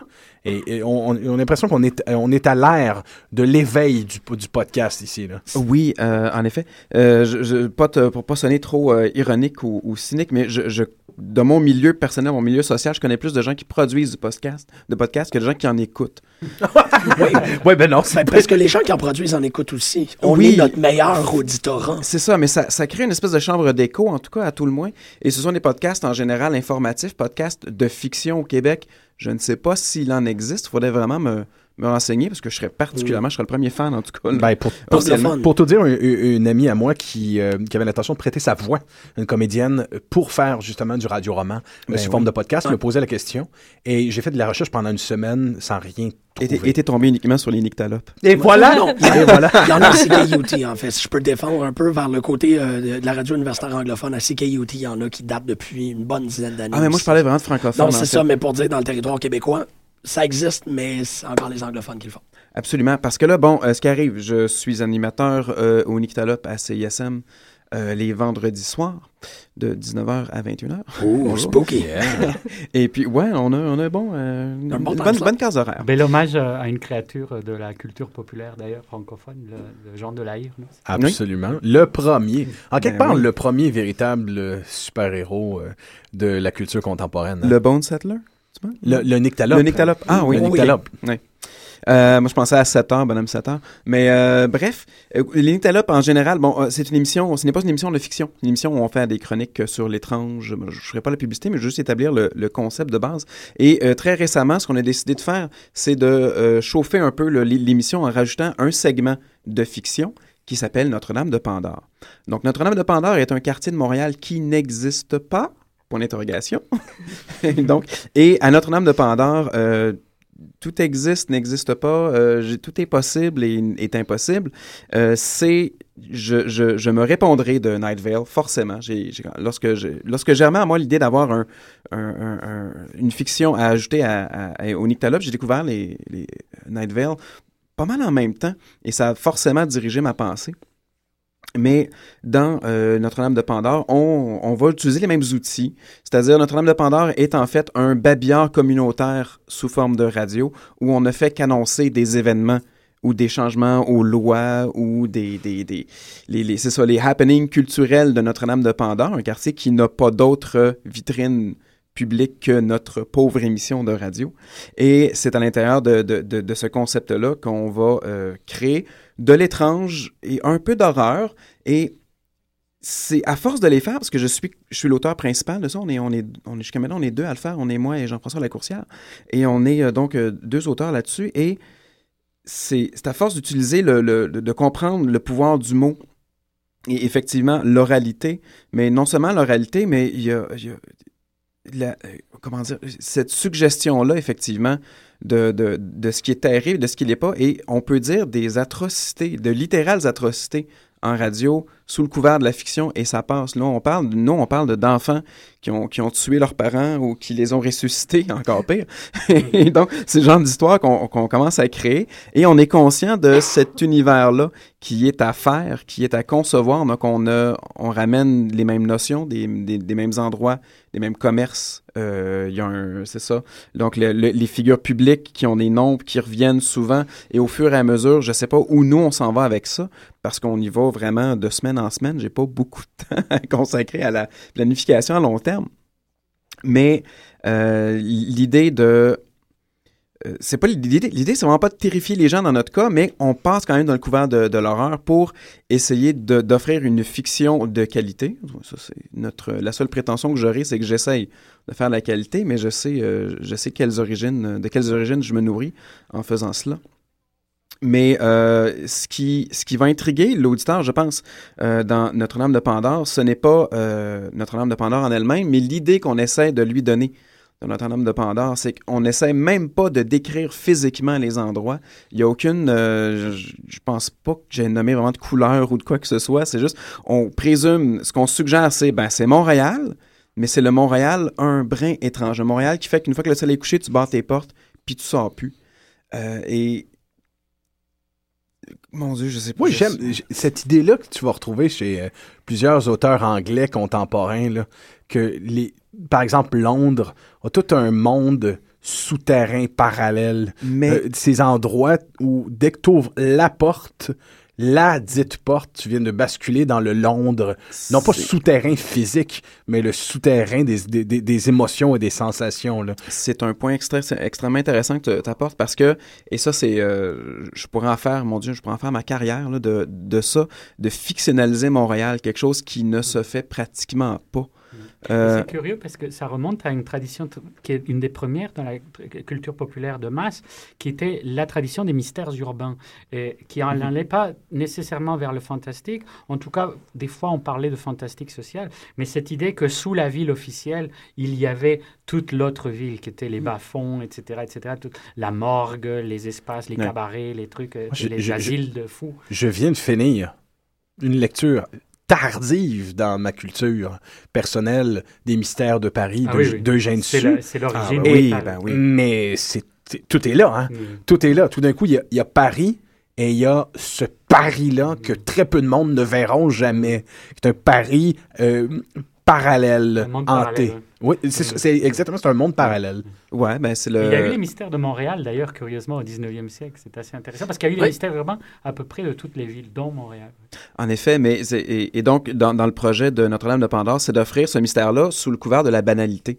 C'est de parler de la, la station de métro de Notre-Dame de Pandore que on dit ben allez-y à Notre-Dame de Pandore. Je dis, vous vous demandez c'est quoi? Ben allez-y, allez voir c'est quoi. notre- ça- C'est très simple, suffit de s'y rendre, tu sais. Et, et c'est et donc de de- de- de- d'essayer de tisser le réel et l'irréel assez serré pour créer une... Et là, si on parle, c'est des capsules de 2, 3, 4 minutes. C'est tout petit, tout petit Notre-Dame de Pandore en ce moment. Mais on avait des plans de... Si jamais on voit que le public réagit bien, on va peut-être étirer la sauce, faire autre chose. Mais... euh, Et si jamais tu deviens chevronné à cette art du radio-roman, que tu es un des rares à pratiquer à Montréal, euh, euh, Choc aura assurément de la place pour une création à long terme et collective. Ah, ben Je là, ça on jase. Ah, peut-être assistez-vous à la, la genèse de Peut-être quelque qu'on est chose. d'assister à quelque chose. Moi, Ouais, je dois- beau ça met l'eau à la bouche. Ça met l'eau Oui, à la bouche. absolument. Et puis c'est beau parce que ça restitue aussi le principe du feuilleton. Euh, Oui, comme, absolument. euh, Comme dans les mystères de Paris, le fait qu'on construit progressivement sur la durée. Je pense que ça, c'est important aussi, ces fictions que l'on construit peu à peu par petits Mm. éléments et qu'on ne lit pas dans bloc Mhm. comme euh, dans Ouais. une récollection. Ben, c'est qu'elle devient, c'est c'est la fiction qui est en contrôle parce que tu n'as aucune idée où, où elle te mènera, la destination. En ce moment, inconnue. absolument. Et ça. puis, euh, les inspirations viennent de, de partout, viennent de, de Montréal, ultimement. Je veux dire, je, je prends une, une- juste un, trajet en autobus et là, je vois des pancartes qui annoncent des événements culturels ou juste un magasin. ou juste Et là, je fais comme, ah ben, quel serait l'équivalent de ça chez Notre-Dame de Pandore à notre... Tu vois, Guillaume, moi, euh, longtemps, euh, c'est une activité euh, Facebookien au- au- auquel je m'adonnais, avec laquelle on a souvent par- euh, parlé avec Antonio. Euh, J'habitais dans Hochelaga-Maisonneuve et je trouve que c'est un quartier, justement, qui se prête beaucoup à ce genre de fictionnalisation. Hmm. Une espèce de Hochelaga-Maisonneuve parallèle où, à des heures étranges, ça devient un endroit où les gens qui y vivent sont des créatures euh, mythiques. C'est ça, un endroit, c'est de, de, de, de sublimer le danger réel pour créer Voilà. un danger encore pire, mais on, on veut nourrir la même, même peur. Ben, c'est le principe du mystère urbain, mais je trouve effectivement que tu le faisais très très bien, Ben, Francis. je m'en- je m'en étais pas rendu compte que les moments que j'appelais les moments au magique, à Hmm. Chaque fois je- j'observais quelque chose d'étrange. Non, mais l'eau- magie existe. Moi, je l'ai rencontré dans tes textes. Et d'ailleurs, je pense que le, le- le projet de super-héros que tu es en train de faire est, est la prolongation de cet univers-là. Euh, oui, tu as bien vu, tu as absolument bien vu. Ça se passe essentiellement dans, le- dans le centre-sud des Danges la Maisonneuve. Mais euh, je m'étais toujours dit qu'il y avait quelque chose à faire. Moi, j'ai toujours voulu faire une extension euh, des moments Mais- magiques sous forme de, de radio, trouver ça, une, for- une ça- formule ça qui fait du sens parce que euh, on se promène dans ces quartiers-là et puis, ben, dans, mettons, certaines heures, centre-sud, entre autres, je pense peut-être des moments où on se sent peut-être moins en sécurité. Je veux pas porter de jugement envers ces quartiers-là nécessairement, mais, Mais il y a- pas, né- pas nécessairement en danger Non, mais- physique, mais mais, c'est- l'inquiétante étrangeté nous attend au, au détour d'une rue dans une ruelle. C'est à ça que je vais en venir, c'est-à-dire que c'est un danger qui est inarticulable. C'est-à-dire, moi, je, je me souviens pas d'avoir entendu d'histoire de quelqu'un qui soit, soit fait braquer, du moins quelqu'un dans mon entourage soit fait braquer littéralement, comme on voit dans les films et tout, là, fusil ou, ou à la pointe d'un couteau, vous dire, ah, je vais donner mon portefeuille. Il y a ce crime-là qu'on s'est fait injecter dans notre conscience n'a pas de visage. Et donc, de créer une fiction d'horreur euh, qui nous parle de, d'événements fantastiques, mais dangereux pour le- le- le petit être humain, donne un visage tout d'un coup, un visage radiophonique, donc pas de visage, mais tout de même une, une je existence. pense que les liens entre, vous, entre les, vos, vos deux créations est intéressant parce que je pense que cette horreur-là, c'est quand tu tombes sur un crackhead qui est en train de dire non, non, il faut surtout pas aller là. Et c'est là que tu as peur de ce là Oui, qu'il mais- mais Mais pas oui, une peur qu'il va t'arriver quelque chose par C'est son plus grande rupture, Mais en fait. C'est drôle parce que la façon comment t'en parles, euh, j'habite au métro Fabre et je, je passe encore. le- L'escalier roulant qui a été le lieu de la tragédie de la dame euh, qui, qui est décédée est encore inactif.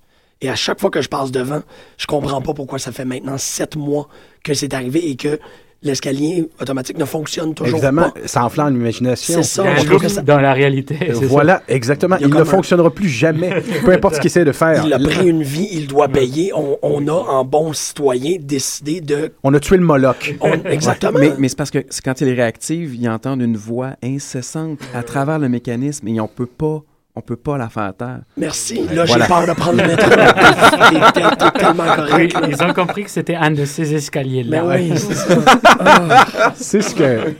C'est donc ce que réussit. Pas. Ce que tu viens d'évoquer, euh, c'est ce que réussit à merveille Welcome to the Night Vale, un des, un des grands accomplissements du podcast contemporain. Mais il y en a d'autres. Il y en a d'autres qui euh, se prêtent bien à l'exercice. Euh, il y en a un, Léa, que tu veux particulièrement nous recommander? Euh, oui, en fait, c'est pas pas un podcast, c'est c'est sous format CD en fait, mais c'est fait par la HP Lovecraft Historical Society. Ça s'appelle les Dark Adventure Radio Theater.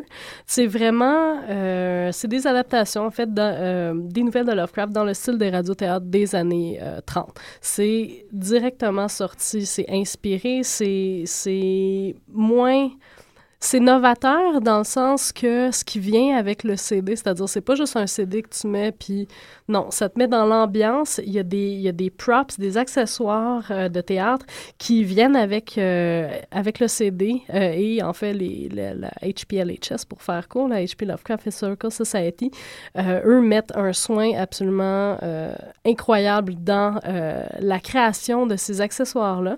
Ils c'est ça. Donc c'est c'est c'est des accessoires qui sont thématiques. Ça vient avec l'épisode, ça t'aide à comprendre ce qui euh, est, à te mettre dans l'ambiance, en fait. Ça t'aide à comprendre l'histoire, mais ça te donne aussi un peu la, la fin de l'histoire, par exemple.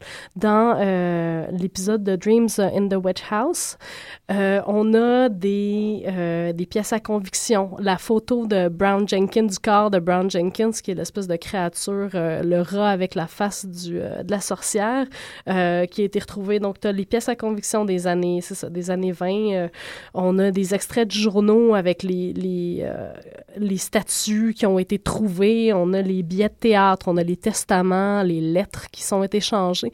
Et tout ça, c'est ça, ça a été fait avec un, un plus grand soin. C'est c'est de, de Call of Cthulhu et le, qui était le principe de, de fonctionnement précisément par. Et, et c'est aussi Exactement. très intéressant parce que quand on parlait de oralité et de ce que certains Anglais appellent horality, donc l'horreur orale, l'horreur orale, ce qui est assez fascinant, c'est que ça aura été aussi une des Mhm. sources des jeux de rôle. Ouais. Et je trouve que tout ça qui est intéressant, c'est que c'est de retrouver des façons euh, dans, euh, dans l'oral, je pense qu'il y a une, une efficacité qu'on ne trouve pas dans, dans l'écrit et qu'on ne trouve pas dans le visuel non plus. Et alors, ce qui est assez fascinant, c'est que les jeux de rôle euh, de table, donc plus euh, pas, pas d'ordinateur, étaient véritablement la création de cette hallucination collective, non seulement par le, parce qu'on entend, mais par le grain de la voix. Et je pense que c'est ça qui est intéressant dans la orality. Donc, c'est l'idée que oui, il y a le fait qu'il y a les mots qui éveillent des choses comme elles peuvent le faire en littérature, mais en plus, il y a tout ce qui vient avec, qui est la sonorité elle-même, qui est aussi une des sources d'horreur essentielles. D'ailleurs, n'importe quel film d'horreur, moi, des fois, quand j'étais peureux par rapport à certains films, il suffit tout simplement de baisser un peu le volume et l'effet, il est pratiquement anéanti d'un Ah, d'un en, film fait, en, en fait, puisqu'on y est, tout à fait raison, les grands films d'horreur sont ceux qui ont été les plus primés pour le travail sonore qu'ils ont fait. oui. Mentionnons l'Oscar de The Exorcist pour le son. L'Oscar, il y a il y a un Oscar qui a été gagné pour le son. Euh, Shining, sans musique, c'est- c'est... c'est- c'est- The ça Haunting de Robert Wise. C'est essentiel. The, The Haunting, euh, pour, pour la petite anecdote d'horreur, justement, euh, The Haunting est intéressant parce que tous les sons que l'on entend dans la version originale de Robert Wise sont les sons naturels de la maison, multipliés, et vraiment poussés, poussés au maximum, craqués jusqu'au top du volume. Et, cette maison produisait des sons extrêmement inquiétants à son état tout à fait naturel. Et on sait comment dans Psycho, précisément, euh, Hitchcock avait cherché le son qui était le plus stressant pour l'être humain. Et, euh, et il l'a reproduit, c'était le, le, le, le violence. porc qu'on égorge.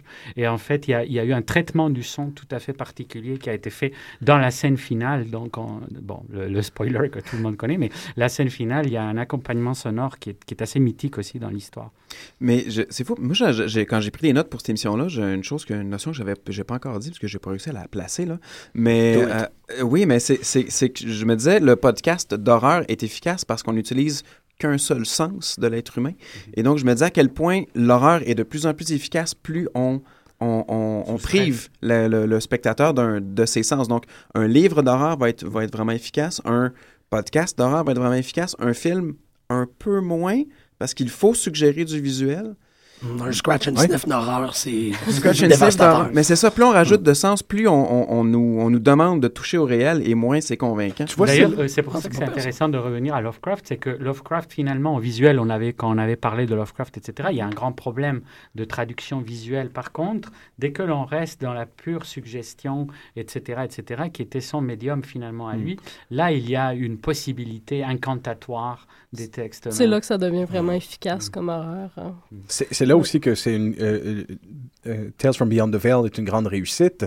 Euh, il réfléchit Tales from Beyond the, the- Veil à trouver euh, des mécaniques d'horreur qui ne peuvent venir qu'avec euh, et, et donner Ouais. des suggestions auditives. Comme tout à l'heure, la mention, ce que je vous disais de Johnny Boy, dans, dans Johnny Boy, c'est les parents qui sont dans une autre pièce, qui écoutent le souffle en leitmotiv de leur bébé naissant, qui commence à être de plus en plus souffretant, euh, de plus en plus inquiétant. Et, et on voit pas l'enfant, on- on- ils ne font que l'entendre. Et à mesure que ses parents redneck se tankent euh, de, la, de la Miller Coors Light, euh, ils entendent de moins en moins bien le souffle de leur enfant et se posent des questions à savoir si est-ce que c'est euh, le, le- le- le truc machin qui est, qui est défectueux, est-ce que c'est parce qu'ils sont sous, ou est-ce que l'étrange respiration de bébé qu'ils entendent, c'est quelqu'un qui est avec le bébé à ce moment-là dans la chambre? Donc ça ne peut être qu'à l'auditif que ça, se- il y a eu des passe. variations intéressantes autour du téléphone aussi, dès l'époque du Grand Guignol, etc. Il y a eu des évolutions très intéressantes sur écouter le téléphone. Et il y a eu des, des, des, des, des pièces célèbres d'horreur radiophonique avec l'idée du téléphone, la conversation avec, avec l'au-delà, etc. Et c'est drôle, on y, on y revient euh, même dans le jeu vidéo. En tout cas, vous savez que euh, désormais, les manettes de, la plupart des manettes de jeux vidéo ont des haut-parleurs, des, des petits haut-parleurs dessus. La PlayStation 4 a ça, la Wii et la Wii U ont des haut-parleurs sur leur manette. Et des jeux comme euh, The Calling sur la Wii est un jeu d'horreur qui parle de recevoir des appels. Et donc, on doit mettre sa propre manette sur son oreille et d'entendre, écouter comme si c'était. Donc, le téléphone euh, comme, comme oralité, comme oralité. Oui, oui, oui, à 100%. Tout à fait. Et aussi, ce qui est intéressant avec ce que tu évoquais, Léa, tout à l'heure, c'est qu'eux aussi, ils avaient fait, toujours dans cette idée rétro-futuriste, ils avaient fait les très beaux films Oui, Call of Toulouse, en, en imaginant Ouais. qu'est-ce que ça aurait donné avec les moyens des années 30. ce que Ben, le projet, Une idée très intéressante. Le projet radiophonique est pratiquement une extension de cette Oui. idée-là. Hein? Oui, oui. Ben, c'est la même compagnie. Oui, Ouais, ben c'est ça, c'est le même même genre d'expérimentation. C'est c'est comme si ah, il mettait toute cette énergie-là à donner une validité supplémentaire à Lovecraft, comme s'il avait eu pérennité dans les autres médiums à l'époque. Oui, oui, exact. Et, que- et comme si, et ça d'ailleurs, vous qui aimez beaucoup les histoires de portail, etc., comme si ça avait vraiment ouvert un portail. Les années 30, pas seulement. Parce que c'est ça aussi dans Call of Toulouse. Moi, au début, ça m'avait marqué quand j'avais connu le jeu, parce que c'était cette idée que c'était nécessairement les années 30. Parce que Mhm. Après, il y a eu tout, Brian Lomé, etc., il y a tous les Lovecraftiens qui ont imaginé que ces créatures ont évolué aussi dans les années 70, 80, etc. Mais l'idée que l'univers de Lovecraft est associé à un chronotope, un espace-temps très précis, est quand même Parce que c'est une Lovecraft- grande idée charmante. oui. Parce que c'est Lovecraft, en quelque part, qui a ouvert lui-même la fameuse Oui, porte exact. en écrivant les putains de textes. Puis ça, ça fonctionne parfaitement bien avec cette idée audio de l'irreprésentable. Quand que ça fait une espèce de bruit que tu fais, c'est le mélange d'un blender pilé sur un œuf, puis euh, quatre vaches qui, qui ont une conversation, tu te retrouves à avoir à toi-même te rapiécer l'image dans ta tête, la représentation mentale de qu'est-ce que tu entends là. Ben, tu le vois- bébé est un très bon exemple dans, Pour la- dans Johnny Boy parce que il y a des moments où il y a des stigmates sur le bébé, tu sais pas s'il est resté intact visuellement, mais il fait des petits cris de démons. Fait que moi, dans ma tête, il était rouge, mais là, il fallait pas qu'il soit rouge, Ali McBeal niaiseux. Là, il finissait par avoir l'air un peu de Reagan, puis c'est ton, c'est toi-même ton investissement qui fait. C'est tes propres démons. C'est ça qui Ben est oui. terrible, puis là, tu finis par. Puis là, t'es embarqué, puis là, t'as peur. Mais et ça permet la création de créatures qui sont effectivement innommables et, et- et qui ne peuvent pas être euh, représentées ou expliquées. Là, Là, j'oublie le nom de, de, de cette, de ce grand ancien de- dans, dans le, le mythe de Cthulhu. Mais il y en a un que c'est juste des sphères et des, et des, des morceaux, des tiges de métal et des sphères. C'est Yog-Sothoth qui qui, ne sont pas... On peut pas les comprendre. On peut Ouais, pas comprendre dépasse- la, la construction. Ça, dépend, de ça dépasse l'entendement dès qu'on l'a. C'est une suite de globes en pulsation dont Et- les couleurs sont Il y indescriptibles. a personne. C'est ça, il y a- on peut pas décrire une couleur qu'on n'a jamais vue. En Ouais. fait, on peut pas décrire une couleur, point, en fait, tout simplement. Donc, pour moi, pour moi, Yog-Sothoth, pour euh, rester dans Lovecraft, c'est un- une espèce de cancer cosmique. C'est un cancer universel. Mm. C'est une tumeur euh, énergétique. C'est Ouais. toujours comme ça, je l'ai perçu mentalement. moi. Moi, je le vois comme une grosse grappe de raisin. Mais une chose qui est certaine, c'est qu'il y a un bruit Oui, Puis le ouais, bruit, non, c'est- c'est totalement autre chose. Le, the, the color Ben- from the, the color from outer space, the color that came from outer space. The Color from Outer, From euh, Outer Space. from outer space. Euh, récemment, est le- un bruit aussi dans, euh, dans certaines adaptations modernes, Mhm. comme euh, euh, Yellow Brick Road. Ah oui. C'est un bruit. Ouais. Mais Ben c'était oui. aussi dans Quatermass, non? Dans Quatermass, je pense que Oui. dans, la, dans la série de Quatermass, le son est aussi très important. Et d'ailleurs, je pense qu'il y avait une version radiophonique, je ne suis pas sûr. Ben, c'est bizarre, Ouais, on parlait de ouais, ça justement aujourd'hui. Mais c'est que finalement, Quatermass, c'est un personnage qui a traversé trois médiums, euh, trois médiums narratifs. Là. On- ah, ce sera en radio, en télévision et aussi euh, au cinéma. Mais c'est drôle parce que euh, sans que ce, ce soit nécessairement sur le podcast, c'est très relié. euh, c'est très relié au thème. Je crois que c'est la NASA cette semaine qui a rendu disponible sur euh, le web une série de sons, de phénomènes, euh, de phénomènes euh, évidemment, de phénomènes spatio-temporels, des sons aux abords d'un trou noir, l'oblitération d'une né- d'une d'une nébuleuse, ce genre de trucs-là. Et tout le monde est absolument d'accord avec ces prises de sons approximatives. Allez savoir comment c'est possible de le faire, j'en ai aucune idée, mais ce sont des sons qui sont tous totalement traumatisants. Et moi d'ailleurs, parmi les histoires d'horreur, de maisons hantées, etc., j'ai toujours trouvé dans, dans tout le trip paranormal que les cacophonies étaient une des pires choses du monde, c'est-à-dire les, les psychophonies. Que les psychophonies, l'idée que vous, tu mets un, un- un micro dans une maison hantée et puis que tu recueilles les sons, j'ai toujours eu l'impression que ça, c'est vraiment ce qui fait très peur. Parce qu'après, il y a les gens qui aiment bien les images avec un petit truc un peu effacé avec la tête d'un enfant ou des choses comme ça. C'est sûr que ça fout les boules. Mais la psychophonie, l'idée de psychophonie, le fait que tu aurais des sons de gens qui hurlent et tout ça, je Mm. trouve parce que tous les, chercheurs paranormaux disent qu'ils ont toujours trouvé ces choses-là. C'est, une- c'est un peu comme leur, euh, leur, leur quotidien, leur béaba. Mais l'idée même de son permanent, la hantise par le son, je trouve qu'elle est très belle en soi comme trope de l'horreur. L'idée que les, les, les- les événements traumatiques gardent une sonorité qui est éternelle. Ça suggère une présence au-delà de, de, de la présence elle-même, plus efficace que la présence elle-même, en Mhm. fait, on dirait. Parce que c'est un thème qui pourrait être effectivement traité dans un podcast d'horreur. Euh, L'idée que l'esprit, le fantôme même, soit de nature purement et simplement sonore. Ce ne soit pas quelque chose que tu vois. Euh, c'est des idées que le podcast peut maintenant, euh, tranquillement pas vite, aborder. euh, que- que- Qu'une qu'une attaque puisse être strictement sonore. que le monstre puisse être fait de, de son. Tu évoquais Pontypool, mais aussi tu peux encore, avec le podcast, rajouter cette idée-là euh, très proche de l'horreur japonais, de dire, là, c'est ton iPod qui reproduit le fil RSS qui communique directement avec ton podcast, qui, dès que tu écoutes, comme un peu le film de Signal, tu as le goût d'arracher les yeux de la personne la plus proche de toi. Ah, ou comme. euh, Le roman de Stephen King, précisément, où il y a l'épidémie zombie arrive par les cellulaires. ou ben, The, The Ring, en fait, le, C'est quand, ça. quand t'écoutes la VHS euh, en 7 jours, tu vas mourir. Ouais.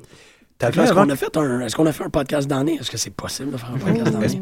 Ben, on en a fait- tué quelqu'un, nous autres, en Nous, on a tué quelqu'un en mais quand c'est même, handicap. là. Mais puisqu'on y est, Faut on, le dire, on a, on- on a déjà parlé, euh, Jean-Michel, je pense qu'on a, déjà- on, on a essayé de faire notre part. là. On a parlé au 7e antiquaire euh, du fait que euh, le, le- le cinéma est probablement hanté par un démon euh, et que ce démon-là apparaît systématiquement dans les films qui sont euh, euh, désavoués euh, par euh, leur réalisateur et qui deviennent des Alan Smithy. Et que dans ces œuvres euh, souffrantes où il y a fort malheureusement pas de il y a pas d'acceptation de la paternité de la parentalité envers l'œuvre ces œuvres-là sont maudites et sont traversées forcément d'une créature qui s'appelle Alan Smithy. Et on essayait de dénombrer les apparitions du dit démon dans l'histoire du cinéma. Puis c'est toujours une espèce de grande silhouette pas de face qui ressemble à Slenderman. Puis ça c'était avant Slenderman by the way. On a fait avant faire un Slenderman bruit comme Annalise Michel. Jean-Michel on va avant, avant non, pas- on quitte. Euh, on va aller écouter euh, ton, ton- ton merveilleux exemple de euh, Ghost in the Witch House ouais. de H.P. Phillips. Euh, merci beaucoup tout le monde. Euh, passez une très belle semaine, chers auditeurs. On se revoit dans deux semaines. incredible peaks with domes, minarets, and numberless forms, some of stone and some of metal, glittering in the blistering glare of a polychromatic sky. Above me, I see three stupendous discs of flame, each of a different hue, and at a different height above a distant curving horizon of low mountains. The pavement below my feet is of a veined, polished stone, and the rails surrounding the terrace is delicate and fantastically wrought with little figures of grotesque design and exquisite workmanship. They represent some ridged, barrel shaped object with thin, horizontal arms radiating spoke like from a central ring, and with protrusions at each end like the arms of a starfish. The tiles beneath my feet are so hot, Elwood, I must keep moving. I walk along the balustrade and look down at the endless Cyclopean city 2,000 feet below. If only you could hear the sounds welling up from the narrow streets beneath me, what mystifying denizens must reside there. The sight makes me dizzy, and I clutch at the balustrade. My right hand falls on one of the projecting figures, but my grip is too much for the exotic delicacy of the metalwork, and the spiky figure snaps off in my hand. I hear something behind me, and I look back across the terrace. Five figures approach me. They're coming for me, Elwood. They want me to go with them. Who are the figures? Uh, Keziah? Is it Brown Chicken? Yes. They're beckoning to me. Her face has a twisted smile, and the horrible creature points to the three other figures with them. Who are they? I don't know, Elwood. I just barely glimpsed them. They were living entities about eight feet high, shaped precisely like the spiky images on the balustrade, and propelling themselves by a spider like wriggling of their lower set of starfish arms. The sight of them shocked me awake and brought me back to this room. That's when you found me. Are you saying you actually physically went to this dream place? Yes. No. Gilman, it's not possible. Yes, Elwood. Look here. When I jolted awake a few moments ago, I discovered this thing in the bed. Look at it. What do you see? Oh my god. Is that. It can't be. It is. No detail is missing. The ridged barrel shaped center, the thin radiating arms, the knobs at each end, and the flat, slightly outward curving starfish arms spreading from those knobs. That's what I saw, Elwood. That is the figure which in my dream I broke off that fantastic balustrade and was still clutching in my hand.